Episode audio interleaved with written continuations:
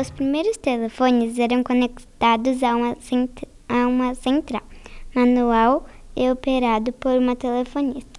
O usuário tinha que girar uma manivela para girar a corrente de toque e chamar a telefonista. O cientista norte-americano Alexander Graham Bell foi quem registrou a primeira patente de invenção do telefone em março de 1876.